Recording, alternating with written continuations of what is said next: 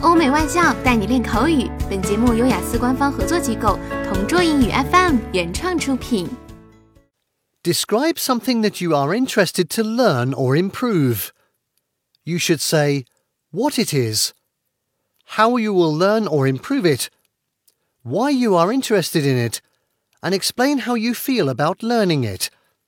They say that there is no end to learning. In fact, there are so many things in this world to learn, but unfortunately, I neither have the time nor the money to do so. But one thing I really want to learn for sure is French. According to a survey I once read, French is the most beautiful spoken language, and I couldn't agree more. About five years ago, I watched the movie The Devil Wears Prada, and several scenes were shot in Paris. So I guess it's safe to say that this film made me fall in love with Paris, that I even have the desire to learn French. When I watched the movie Emily in Paris, I dreamed of living there.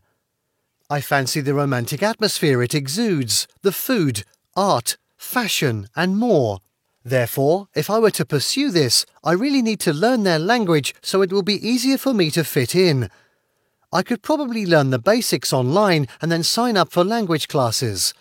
I heard that it could cost an arm and a leg to enrol, so I'll have to save up some funds for it. With regards to how I would feel, I would surely be ecstatic because I'm fulfilling a dream that I've had for a very long time. Although I'm aware that learning another language is not a walk in the park, I'll spare no effort to grasp it. Overall, I'm looking forward to it. OK，以上就是今天口语话题的全部内容。想要免费获得雅思口语完整题库的小伙伴，快来关注微信公众号“同桌雅思英语”，回复关键词“口语题库”就可以啦。同桌祝你早日涂鸦成功！